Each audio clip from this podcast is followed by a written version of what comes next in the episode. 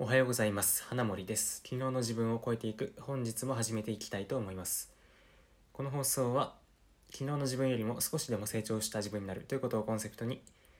社会人2年目の私が普段読んでいる本や読んだニュースもしくはこれまで自分が経験してきたことの中からこれを聞いているあなたにとって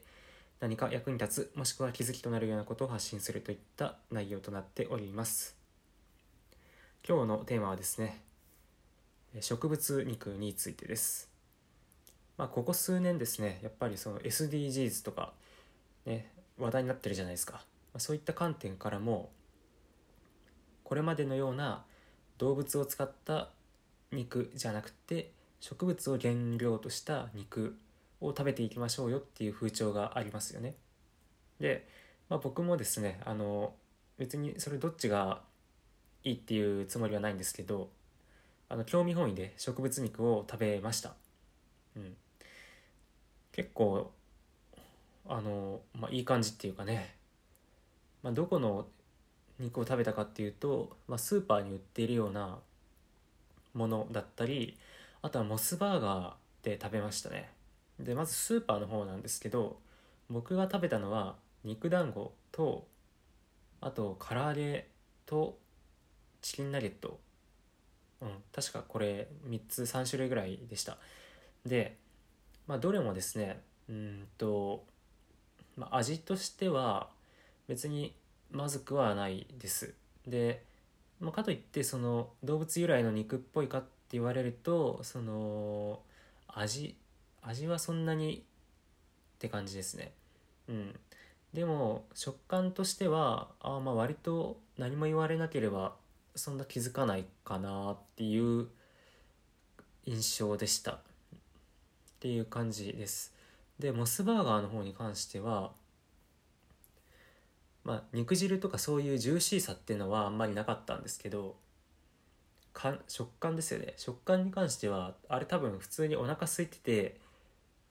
あのこれ食べてって普通に渡されたらあの気づかずに普通のお肉だと思って食べると思います。まあ、それぐらいにはよくできてましたね。うん。まあ多分なんだろうこの植物肉自体ここ23年とかで結構いろんな場所で売られるようになったんだろうなとは思うんですけど本当ここ半年とかになるとあのニュースで取り上げられるようにもなりましたね頻繁に。どこどこがあの植物肉を作っている、まあ、ある会社を買収したとか、まあ、もっとあの言えばあのスーパーで新しくこんなものが取り扱われるようになりましたとかそういったニュースもよく見かけるようになりました。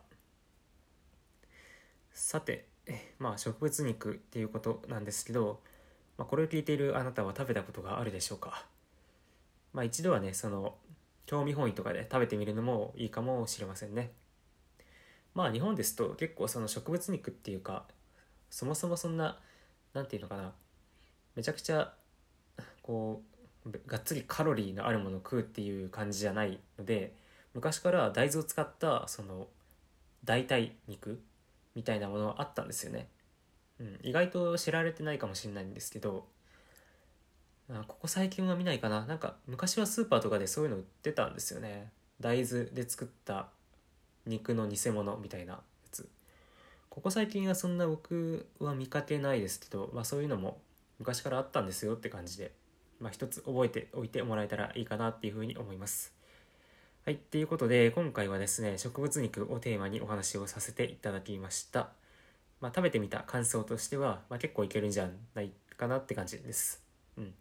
で、まあ、まだ食べたことがないっていう方は、是非物は試しにということで一度食べてみてはどうでしょうか。はい。最後まで聞いていただいてありがとうございました。また次回の放送でお会いしましょう。